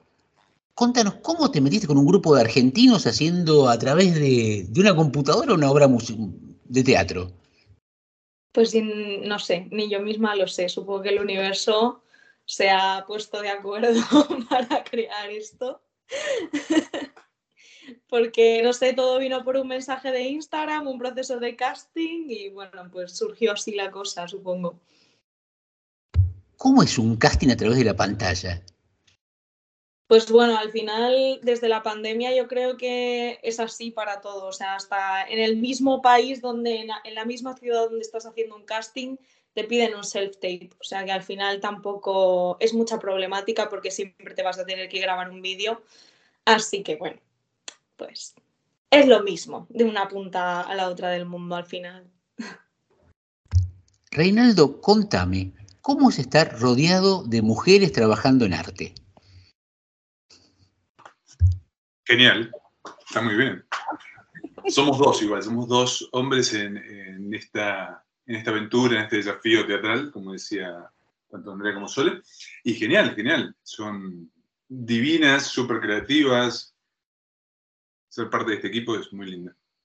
Que eso es una de las cosas que, que la verdad que nosotros creo que valoramos, que es cómo se armó, ya que estabas hablando de la distancia, eh, armar un poco este equipo y tener la, la sensación de ser parte de este grupo es algo hermoso que se ha creado. ¿Y cómo es esto de intercambiar opiniones? Porque evidentemente tenemos puntos de vista distintos, mujeres y varones. ¿Pueden poner eso en común e incorporar otras ideas? Sí, sí, sí, sí, claro. Pregunta, eh, ¿cuánto lleva un día de, de ensayo eh, de esta manera? ¿Así a través virtual? ¿Cómo hacen ustedes? ¿Dónde se reúnen? ¿Cómo se organizan? Eh, bueno, tenemos eh, esa, esa dinámica se ha ido acomodando en el- en- a medida que el tiempo iba pasando, por supuesto, también. Y eh, en general venimos haciendo dos, de dos a tres ensayos semanales, eh, de tres horas en general, por lo general. Y mm, este, bueno, y de la misma manera en ese punto como si estuviéramos todos en vivo, digamos. Tenemos, eh, se lleva adelante en, en ese sentido de la misma manera que lo hubiéramos llevado si yo estuviera y Sole allá, digamos. Toda una obra tiene una, una parte importantísima de actuación, pero también la música ocupa un lugar central. Yo quisiera hablar con la cantante del grupo, con la que lleva la voz, para que me cuente cómo se prepara para esto. Bueno, yo he estudiado canto muchos años y lo pongo siempre al servicio de la actuación. Y bueno, me tocó cantar y tengo las herramientas. Eso. Estoy seguro que tenés todas las herramientas vocales para hacerlo. Pero aparte de cantar, ¿cómo es, es cantar y actuar? ¿Cómo te preparas?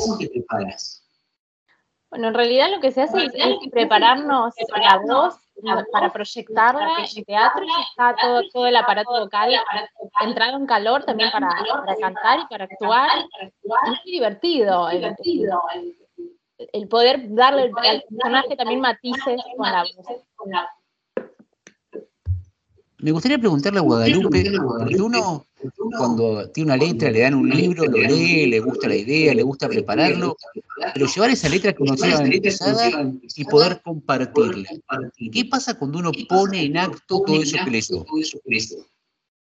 Eh, ahí quizás eh, puedo responder mejor Flor porque yo estoy en la parte de la asistencia de dirección. Entonces, yo los ayudo a lo sumo a recordar quizás eh, si se olvidaron alguna si esté dentro del texto o mismo el texto que también de ensayo puede pasar. Pero vos tenés que tener toda la letra en la cabeza. No, por suerte no, puedo tener el guion pegado, haciendo trampa ahí, eh, porque bueno, cuando se necesita un instrumental, una música y demás, eh, los pies de los textos, de hecho los textos tienen un trabajo muy difícil, eh, que es decir el pie como está para que yo te dé play a la música, si no, no va a suceder. Florencia, contanos, ¿cómo es prepararte para para hacer una letra? como repasar la letra? ¿Tenés a alguien que te dé una mano? ¿Te escuchás vos? ¿Te grabás? Em, qué buena pregunta, porque siempre tengo como un poco de guerra con eso, porque hay una parte que es muy personal, que es el, trabajito, de memorizar, y después realmente creo que la letra se termina de fijar cuando lo estás trabajando con tus compañeros, o sea, siempre es... Em, eh, con el otro. Hay algo del, diálogo que fija el texto. Y después yo algo personal que hago es en las notas de voz del teléfono, me grabo la respuesta y me lo pongo, o sea, me voy grabando las respuestas y yo me lo voy poniendo cuando voy en el metro o lo que fuera, y voy pasando mi texto con mi propia respuesta del audio, ¿no? Eso lo hago un montón cuando me toca estudiar las, las letras de lo que fuera. Eh, más que nada en lo que tiene que ver con comedias musicales, siempre se decía que en Argentina venían las versiones originales del exterior y siempre los argentinos le daban una vuelta de tuerca, ¿no? Que eso a veces quedaba genial y a veces no le gustaba mucho porque la gente quería la versión original. Eh, ¿Cómo es cuando trae, cuando trae Andrea una propuesta, trae un guion y a ustedes hay cosas que tienen que gustarle todo o hay posibilidad de meter algún bocadillo en el medio? Te, te puedo responder yo.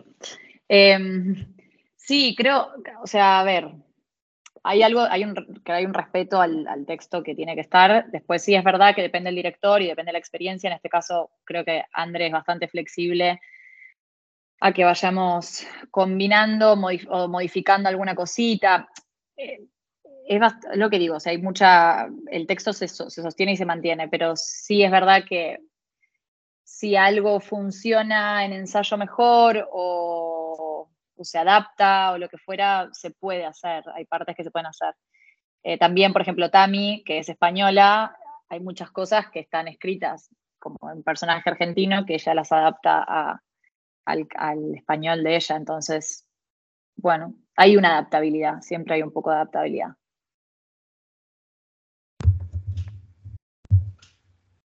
Ahí yo quisiera ampliar que, bueno, como, digamos, por la parte que me toca, digamos, de haber sido la que la escribió y la que también la está poniendo en escena y la que convocó a todas estas personas a, formar parte, eh, es como si yo pudiera decir que ese texto que en algún momento se escribió y que tuvo un proceso también muy largo y es, es muy anterior, casi deja de existir aún cuando se sigan sosteniendo las mismas palabras, porque en el momento que uno entra en otra escritura, que es la de la puesta en escena con personas que están poniendo de sí, ya ese texto no es más el que fue escrito ni tampoco permanece intacta la idea que es mental al respecto de lo que yo puedo tener programado a priori al respecto de la puesta, sino que el, trabajo que venimos intentando hacer es eh, desde lo que sí estéticamente va a proponer la puesta, con la realidad de lo que cada artista que forma parte en su, en su lugar, digamos, de todo el proceso, y, en eso están los actores, las actrices, y los asistentes, y el que puso la música, y el que saca la foto, digamos, modifican necesariamente todo el tiempo una idea previa. Entonces, eh, en esa, eh, la, tarea como de integración que hacemos y que venimos sobre todo haciendo con Sole, digamos, en el proceso es esa integración respetando sí una estética que sí tiene una decisión, porque hay cosas que tienen que estar decididas para tener un norte, por supuesto, y porque uno está eligiendo cómo contar algo, que es lo más importante, Entonces el texto deja de ser, si bien tenemos que repetirlo así, deja de ser lo más importante. Como artista creo que, además, incluso aunque sea la que la escribió, no me parece lo más importante, lo más importante es lo que sucede en presente. El teatro es un hecho en presente, es un, arte efímera que sucede solo en el transcurrir del tiempo y que es absolutamente irrepetible una y otra vez, aun cuando estemos, parece, haciendo lo mismo. Entonces, eh, todo el trabajo vino orientado a tratar de que cada vez todos estuviéramos y sigamos estando y cada vez más presentes en el momento de poner el cuerpo y de realizar eh, eh, el ensayo que para mí no tiene separación con lo que es la puesta en escena. El, trabajo justamente del actor y de la actriz tiene de, bello que eh, es esa experiencia permanente, desde, idealmente desde el momento en el que se empieza a ensayar y luego que se recupera cuando se hacen las funciones. El texto queda muy en un último lugar, ya cuando estamos hablando de toda esta cosa que es mucho más primero mucho más bella porque tiene la, vida, la vida que se impone, que es el cuerpo de esos actores y esas actrices, que para mí era un, descubrimiento, porque recién uno se entera cuando empieza a trabajar, qué es lo que ofrecen, qué es lo que aparece, y, poder seleccionar de eso que aparecen sin, es un equilibrio que no siempre estoy segura de haber sido capaz de lograr, y, bueno, porque es muy complejo, eh, e, elegir sin recortarlos, o sea, sin sin que eso que ofrecen y que incluso se les escapa eh, parte a ellos, porque como nosotras miramos como la, cosa grande, qué conjuga de uno con qué conjuga del otro, para que en esa escena entonces confluya de esa forma, ese es el desafío de la, de la dirección, pero con esa realidad, con ese cuerpo, con ese acercamiento, y en definitiva la actuación es eso que sucede entre esas dos personas que están ahí presentes. Eh, y luego justo hay unas palabras, digamos, y eso construye el universo, construye la historia, hay una música, hay una atmósfera que eh, deja realmente el texto escrito muy atrás en este sentido y reescribe otra, eh, otro texto, que es el texto humano, digamos. y bueno, la intención es que e-, eso sea lo que nosotros seamos capaces de presentar, una experiencia. El teatro nos permite eso, eh, agudizar las sensaciones, agudizar la percepción. Entonces, si nosotros no lo hacemos, no podemos eh, involucrar a todos los demás. Esta obra particularmente tiene una propuesta que, como la obra, ahí me meto si querés un poco en qué trata, como la obra se sucede en un bar de pueblo que más o menos nos sitúa en la década del 40, en un pueblo de Buenos Aires, es un bar de, de inmigrantes italianos, y eh, ya la propuesta es que el público formaría parte de ese bar. Entonces, están convocados, de alguna interpelados cuanto menos, a que no tienen un lugar pasivo de, espectadores, aun cuando estén ahí sentados. Y eh, la dinámica que, estamos buscando también los va a involucrar, tanto desde la actuación como desde ciertas acciones determinadas. Y bueno, en esta, en, esta situación en la que se encuentran, en la que esperan a alguien, al marido de Rosa, acá la, que es la cantante también del bar, que partió en un barco hace tres años de, viaje a Italia por, por unas cuestiones, ese barco naufragó, nunca volvió y a partir de esa ausencia se construye un fantasma que aflora cuál era la realidad al respecto de este personaje polémico eh, en la que la obra se permite, como excusa, digamos, con eso, atravesar un montón de temas que le confluyen ahí, ¿no? Porque es una obra que al mismo tiempo que propone una cosa bastante bizarra o grotesca desde el sentido de que es muy cómica en determinados momentos, pero no porque está construida necesariamente desde ese lugar, sino porque hace contraste entre lo terrible o lo horrible y lo ridículo y gracioso, entonces está pivoteando todo el tiempo en ese lugar, tanto desde la actuación como desde la música, como desde las transiciones. Entonces, eh, y, intenta hacer un, recorrido en el que uno empiece y se pierda y cuando termine no sabe cómo llegó hasta ahí, digamos.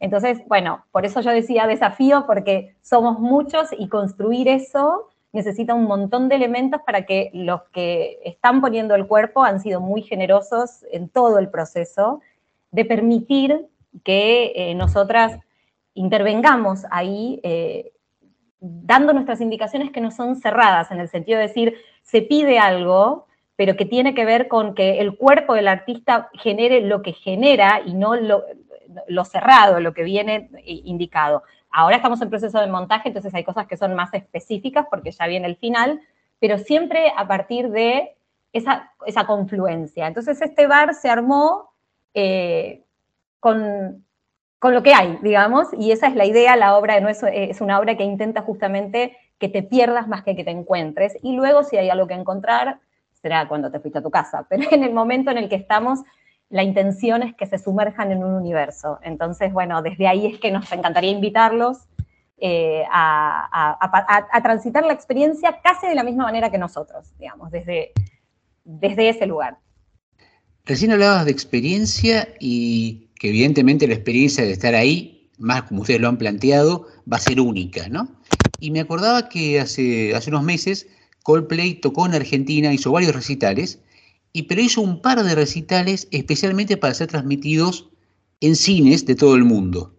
En, eso, en esas dos o tres presentaciones eh, pusieron drones, pusieron cámaras distintas para que quien lo pudiera ver en un cine tuviera una experiencia casi parecida a la persona que está en vivo. Siempre un recital es un momento en vivo muy particular, una vivencia especial. Eh, ¿Ustedes han pensado esta, esta obra aparte para ser vivida en el teatro, para que uno la pueda ver el día de mañana en una pantalla? Eh, bueno, en principio no, en principio no, eh, pero bueno, si quieres que lo organicemos no tenemos ningún problema. Nos acabas de dar una Eh, idea, Carlos, nos acabas de dar una Anótala, idea. Sole, vamos gestionando eso. No, Gracias, la verdad Carlos. es que eh, está, sí, es, es una linda propuesta eh, y también creo que es algo que está sucediendo mucho en este último tiempo con el teatro, que tuvo que ver con a partir de la pandemia, que se generaron un montón de plataformas para ver teatro. Eh, no lo tenemos nosotros en primera instancia como, como plan, pero realmente la, la posición de, de Sora frente a lo que pueda suceder es cualquier cosa que se nos aparezca como posibilidad y que creamos que va a hacer crecer el proyecto es posible. Así que esa sería la idea. Chicos, les agradezco enormemente la charla esta, todos los, los todo temas que hemos tocado, pero siempre terminamos el, el reportaje con un tema musical. Y Perdón, seguramente. perdón. Puedo Adelante, una señora. cosa que nos olvidamos re importante, que aparte Díganos. que nosotros no, no solo venimos acá a contarles y a contarles, que también los queremos invitar, Carlos. ¿Te acordás que te conté Está buenísimo, que queríamos regalar. Dos invitaciones para el estreno, gratis, para que vengan y ahí nos recomienden o no nos recomienden, hagan lo que quieran, pero que vengan. Entonces, eh, bueno, lo dejamos ahí en manos tuyas, eh, que, luego nos hagan contacto para que dejemos los nombres de esas personas eh, en la sala para el día del estreno, para que nos puedan venir a ver con, con todo gusto realmente. Entonces, en este momento concretamente, invitamos a la gente que se comunique por nuestras vías de contacto que tenemos del programa y aquellas personas que se, que se comuniquen, de ellos vamos a sortear un par de entradas para ver Deshora, que estamos ya a, a pocas semanas de, de- de- del estreno, ¿no? Sí, exactamente. Viernes 7 de abril, 20 horas, Off Latina, Barrio La Latina en Madrid. Les admiro cómo mantienen los nervios, es, es- es admirable. Comentábamos que tenemos siempre para terminar el, el reportaje un tema musical y seguramente como todo habrá teatro va a haber un tema central de Deshoras. Yo les pediría si, si no es mucha molestia, que la cantante, la voz, la que pone la música en todo esto, si nos pudiera dar el puntal, contarnos qué tema es y, y empezar a cantarlo y después lo seguimos escuchando.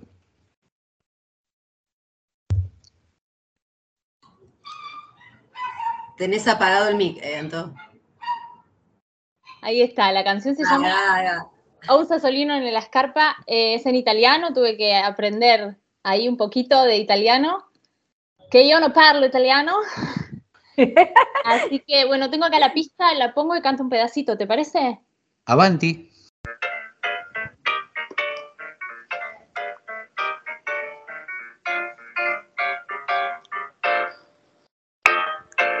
Ho un sassolino nella scarpa, ai, che mi fa tanto tanto male, ai, batto i piedi in su, batto i piedi in giù, giro, miro, giro sempre bel sebù, conto le stelle ad una luna, ai, cerco sorridere alla luna, ai, provo a fischiettare da cantare, ma quel sassolino mi fa sempre mal, piano piano devo camminare, faccio un passo poi mi devo fermare, sono proprio sfortunata, sì, tutto colpo sassolino piccolino che sta qui. Ho un sassolino nella scarpa, ai, che mi fa tanto tanto male, ai, vado i piedi in su, vado i piedi in giù, giro, miro, giro, sembro bel sebù.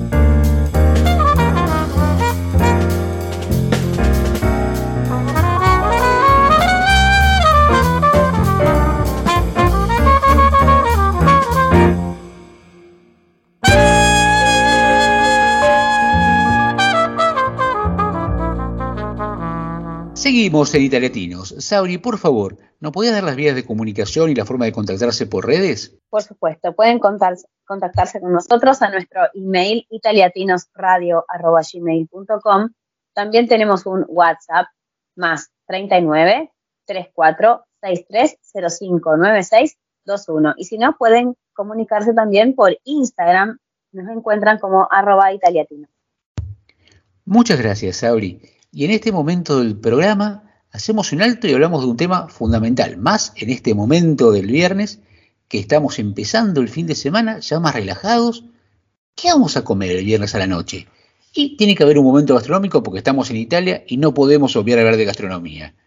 Vicky, ¿hay algún experimento nuevo que hayan hecho por tu casa que siempre le gusta innovar en materia gastronómica? Innovamos, innovamos en las arepas.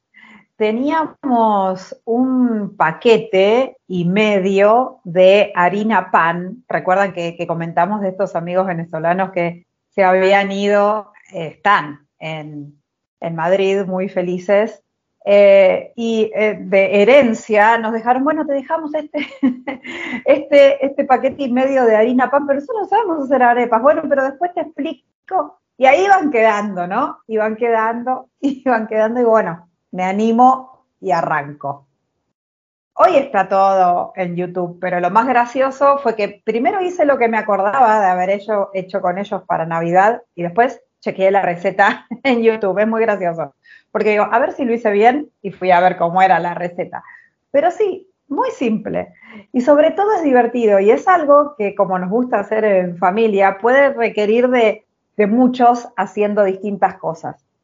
Primero hay que hacer una, una mezcla y después tenés distintos tipos de, rellenos. Entonces, como al mediodía salió bien, no me quería tirar a la pileta con el paquete y medio de harina, hice en proporción pequeña con dos tazas nada más, salieron riquísimos, hicimos todo el resto para la noche. Con, al mediodía lo hicimos con una carne estofada de, de cerdo, que después se desmecha todo, ¿no? Y queda así desmechadito para poner adentro. Y a la noche lo vamos a comer con pollo, pollo, palta, queso rallado y cebolla cruda rallada. Eso todavía no lo probamos, pero vamos a ver cómo sale, porque en la receta original estaba así. Te puedo asegurar que queda muy rica esa cebolla, y que uno dice, ¿cómo va a quedar? Con todos esos condimentos que dijiste, queda perfectamente bien, queda riquísima. Tuvimos el gusto, nosotros tenemos unos amigos que, que eran venezolanos, que habían encontrado cerca de casa en su momento eh, harina pan, porque si no es harina pan, no, no hay ninguna otra harina que pueda ser usada para, para eso, según ellos, y nos invitaron con arepas y realmente queda riquísimo. Uno le tenía miedo miedo al principio, pero después te puedo asegurar que es espectacular.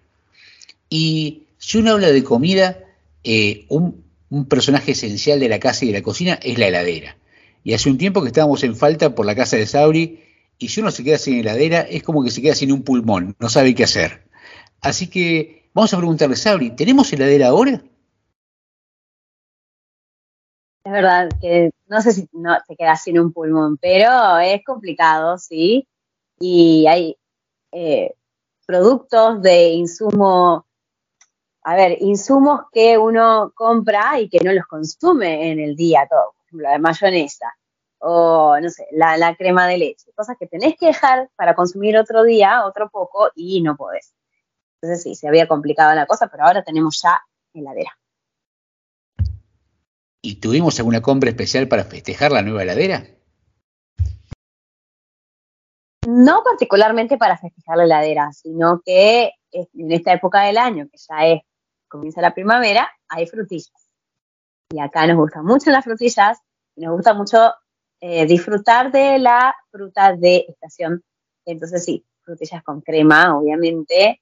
eh, no para festejar la heladera, sino que estamos, cada vez que vamos al supermercado compramos frutillas. Me parece muy bien, sea la heladera, sea la fruta de estación, pero siempre es buen tiempo para comer unas ricas frutillas, pues son exquisitas. Y acá son grandes, ricas, sabrosas y con crema súper, súper mucho más. Y Me antojé, me ya, ya. Se va a enojar Gabriel con nosotros porque ya le, dimos una idea para, para comer de postre de las arepas. Me parece muy bien. Y esta segunda parte de, de este bloque hablamos de otra cosa que también nos gusta mucho, que es la música. Pero la música que ya venimos disfrutando a lo largo del programa, sino un tema musical que un miembro del equipo lo presenta y nos lo invita a saborear, pero nos cuenta una pequeña historia antes de por qué eligió ese tema. Y en este caso me toca a mí y yo quería contarles que tuve la suerte de, poder estudiar inglés en el colegio que tenía, porque era un bastante buen nivel. Antes no había en los colegios eh, otro idioma, ahora es muy habitual, y este colegio, si bien no era el fuerte en inglés, tenía un muy buen nivel. En el secundario, más específicamente en tercer año, teníamos una profesora que nos enseñaba inglés americano, algo impensado para ese momento frente al inglés oficial, como decían nuestras madres, el inglés inglés. Eh, dio la casualidad que más o menos me fue bien y por eso mi profesor me invitó a concurrir a una academia donde había docentes nativas, docentes americanas. Para 1983 eso era realmente una, una revolución. Las profesoras, a diferencia del colegio, partían de canciones de moda y de ahí nos daban los temas más teóricos para empezar a aprender cuestiones que todavía no sabíamos mucho. Uno de esos temas me empezó a retumbar desde el halcón de la memoria, ni bien llegamos a Italia. Tantas veces lo escuchábamos, rebobinamos y volvimos a escuchar que la hicimos carne. Y realmente uno, cuando lo escucha tantas veces, empieza a reflexionar sobre la letra. Y tiene una letra lindísima, tiene una cadencia hermosa, y quería invitarlos hoy a escuchar con nosotros The Alan Parsons Project de Traveler.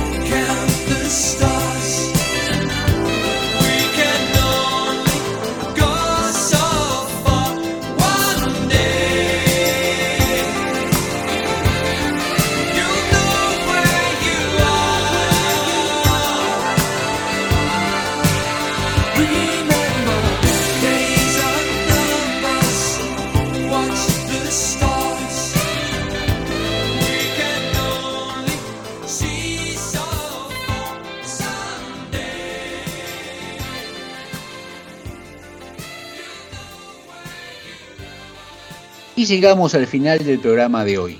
Sabri, por favor, si alguno aún no tomó nota de nuestras redes, ¿se lo podrías reiterar? Sí, por supuesto, se pueden comunicar con nosotros a nuestro WhatsApp, que es más 39, la característica italiana, y luego sigue con 3463059621.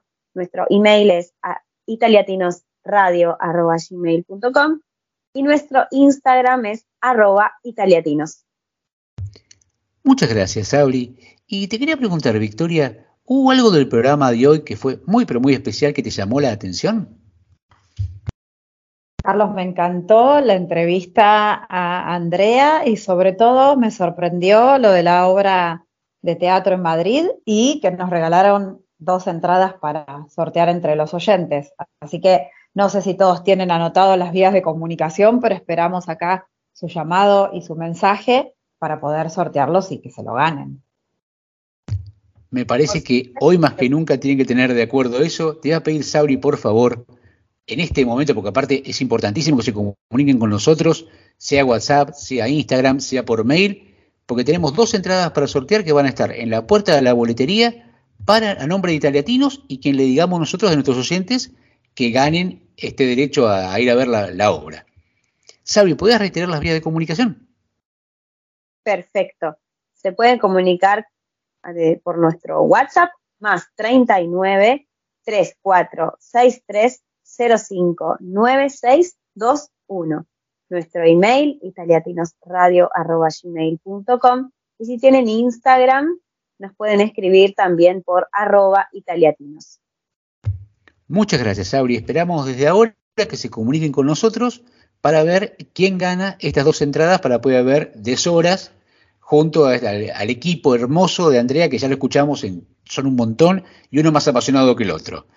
Eh, siempre en el último bloque tenemos una frase que un miembro del equipo elige, nos cuenta por qué y nos la regala para que nos llevemos este fin de semana. Me gustó mm, esta frase sobre la pereza de Robert Kiyosaki. Demasiada gente es muy perezosa para pensar. En lugar de aprender algo nuevo, piensa el mismo pensamiento día tras día. Y bueno, se los dejo para su reflexión. Por eso estamos tan acostumbrados a pensar las mismas cosas que nos las repetimos como loros sin darnos cuenta que las podemos modificar. Me encantó. Muchísimas, muchísimas, muchísimas gracias, eh, Victoria. Y siempre tenemos un tema para cerrar el, programa. Empezamos en el primer programa que tenemos de primavera. Primavera en el hemisferio norte. En el sur es, el hemisferio sur es otoño. Y se me ocurre pensar qué hacemos cuando estamos contentos, cuando estamos felices. Cantamos, bailamos, nos compramos algo chiquitito de regalo, comemos algo especial, eh, alguien irá a la peluquería. Y quería plantearles esto a ver qué les parece. Sabri, ¿qué haces vos cuando estás muy contenta y muy feliz por algo? Bueno, nosotros sin duda festejamos con la comida y con un brindis. Eh, nos gusta festejar así, con una, con una comida, no de las comidas que vos decís, bueno, salgo a comer a un restaurante. Puede ser, hemos festejado así también, pero lo que más nos gusta es hacer una picada o una pizza, algo sencillo y bueno, tomar una cerveza, bueno, obviamente los chicos no, pero eh, así festejarlo tranquilo, con algo sencillo, pasar tiempo juntos. Qué, qué linda idea, pero qué profunda a la vez. Parece sencillo y es muy profundo porque es compartir la alegría. Y lo que uno pone arriba de la mesa, en definitiva, es una excusa para festejar esa alegría. Victoria, ¿qué hacen ustedes? Normalmente nosotros cuando festejamos hacemos como una, sin quererlo, una ronda de, chistes o de anécdotas. Uno empieza con un chiste y el otro se acuerda de otro chiste, pero no son chistes nuevos, son chistes que nos hacen reír de recordar el momento que nos contamos aquel chiste y nos reíamos, ¿no? Entonces pasa lo mismo con las anécdotas, y una anécdota lleva a la otra, y otra anécdota lleva a la otra, y así nos pasamos un, buen rato. Y a mí me pasaba, nos pasa concretamente en la familia, que uno dice, bueno, vamos a buscar algo que nos divierta. Entonces la gente va a buscar una obra de teatro, va a buscar al cine, va a buscar algo externo. Y a nosotros nos pasa, y realmente me, me- enorgullece, que nos ponemos cualquier cosa, sea en un local de hamburguesa, sea eh, acá mismo en casa, y uno larga, larga un comentario divertido.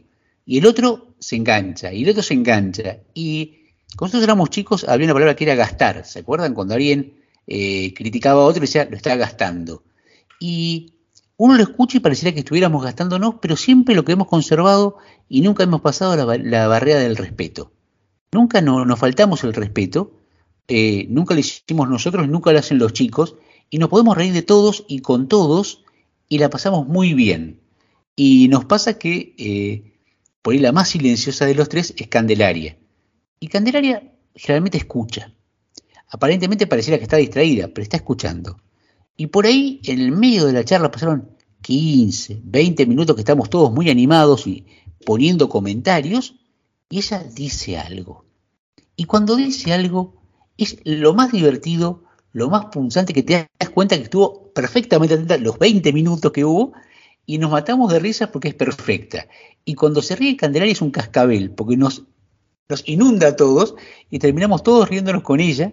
Es, es increíble como terminamos siempre así, y es un momento lindísimo, lindísimo, lindísimo. ¿Y por qué charlamos de, cómo divertirnos? Bueno, empieza la primavera y es un buen momento para festejar, para divertirnos, para, para pasarla muy bien, y la música en ese sentido es una, una excusa para ello. Vamos a escuchar para terminar el programa de hoy, este lindísimo programa. Esta es la única canción del grupo de hard rock inglés Van Halen en llegar al número uno en el ranking Billboard Hot 100. Se publicó en 1984 en álbum que casualmente se llamaba 1984. Desde su publicación hasta hoy, casi 40 años después, es una de las canciones que inevitablemente está presente en las listas de canciones para levantar el ánimo, esas listas de buena onda, esas playlists que dicen para cuando tengo un día decaído o un día feo, llueve, está nublado, pongo para levantar el ánimo. Realmente es una canción hermosa, es para movernos, para saltar, para pasarla bien. Gracias equipo, gracias Victoria, gracias Sabrina, gracias Aldo. Y para empezar este hermoso fin de semana italiatino, ponemos y escuchamos de Van Halen Jump. Que tengan un hermoso fin de semana.